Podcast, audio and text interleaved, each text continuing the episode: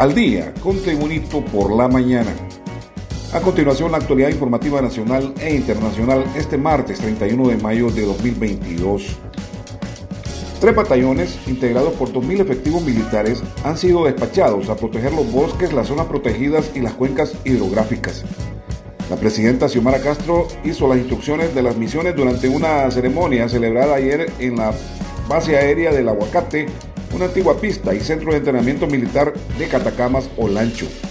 La mandataria se desplazó hasta ese lugar para inaugurar el Programa Nacional de Reforestación Padre Andrés Tamayo, en honor a un famoso cura salvadoreño, ahora nacionalizado hondureño, que protegía los bosques.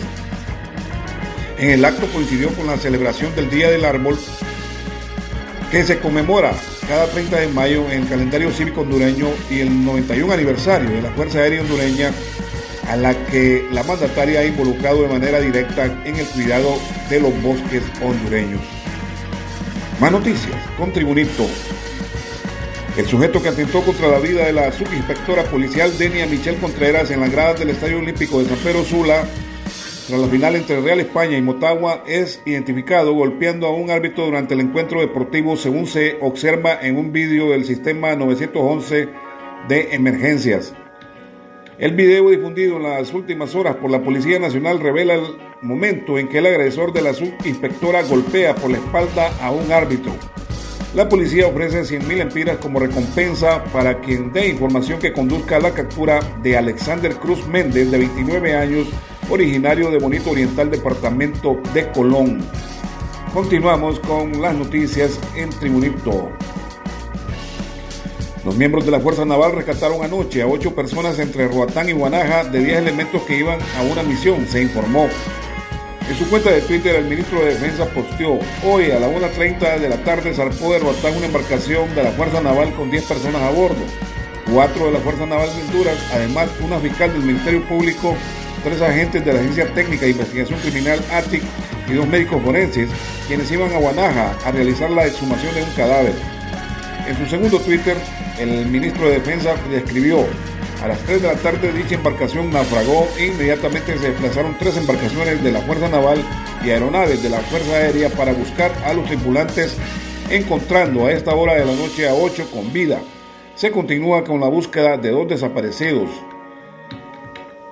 Los dos desaparecidos eran el operador de la lancha que es un elemento de la Fuerza Naval y un agente de la Agencia Técnica de Investigación Criminal, quienes se reportó horas más tarde que ya habían sido rescatados en la misma operación de la Fuerza Naval. Más noticias con Tribunito. La cumbre de las Américas se inicia la próxima semana en Los Ángeles, California, con tan solo tres mujeres al frente de una presidencia en el continente americano, un reflejo de la desigualdad de género de una región cuya brecha se ha ampliado durante la pandemia del coronavirus.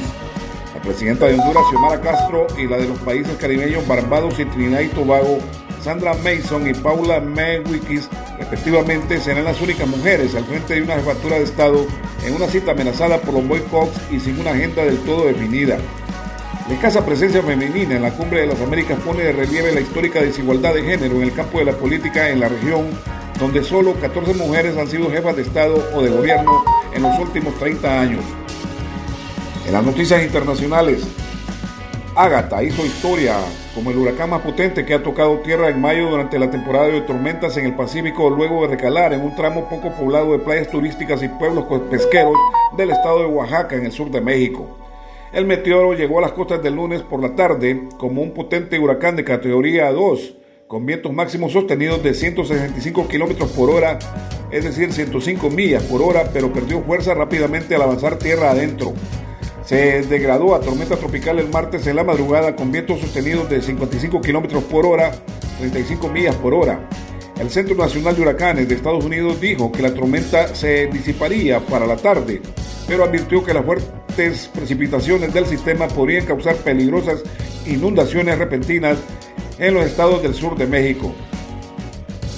En las noticias internacionales también se informa un hombre aparentemente disfrazado de anciana en una silla de ruedas arrojó el domingo un trozo de tarta contra el cristal que protege la Mona Lisa en el Museo del Louvre en París, Francia, y gritó a la gente que pensara en el planeta Tierra.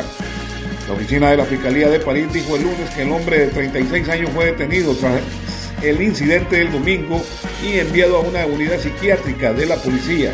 Se abrió una investigación por daños a objetos culturales. Vídeos compartidos en redes sociales parecían mostrar a un hombre joven con peluca y lápiz labial que había llegado en silla de ruedas. También se vio al hombre cuya identidad era desconocida lanzando rosas en la galería del museo ante la mirada atónita de unos asistentes. El ataque con el pastel dejó una mancha cremosa sobre el cristal, pero la famosa obra de Leonardo da Vinci, la Mona Lisa, no sufrió daños. Y en los deportes, con mucha emoción y suspenso, se jugará la décima y última jornada del, hexagonal del torneo de reservas de la Liga Nacional. En la fecha de cierre, tres equipos buscarán finalizar en el primer lugar y quedarse con el título del campeonato. La jornada se jugará este martes 31 en horario simultáneo de 3 de la tarde en Tegucigalpa. Motagua recibe al Real España, partido programado para el estadio El Brichiche. En la Ceiba, Victoria será local entre Olimpia. Las acciones se jugarán en la sede del Club Jaibo y el tercer juego se realizará en el estadio Saimeño entre Vida y Honduras del Progreso. Gracias por tu atención. Tribunito por la Mañana te invita a estar atento a su próximo boletín informativo.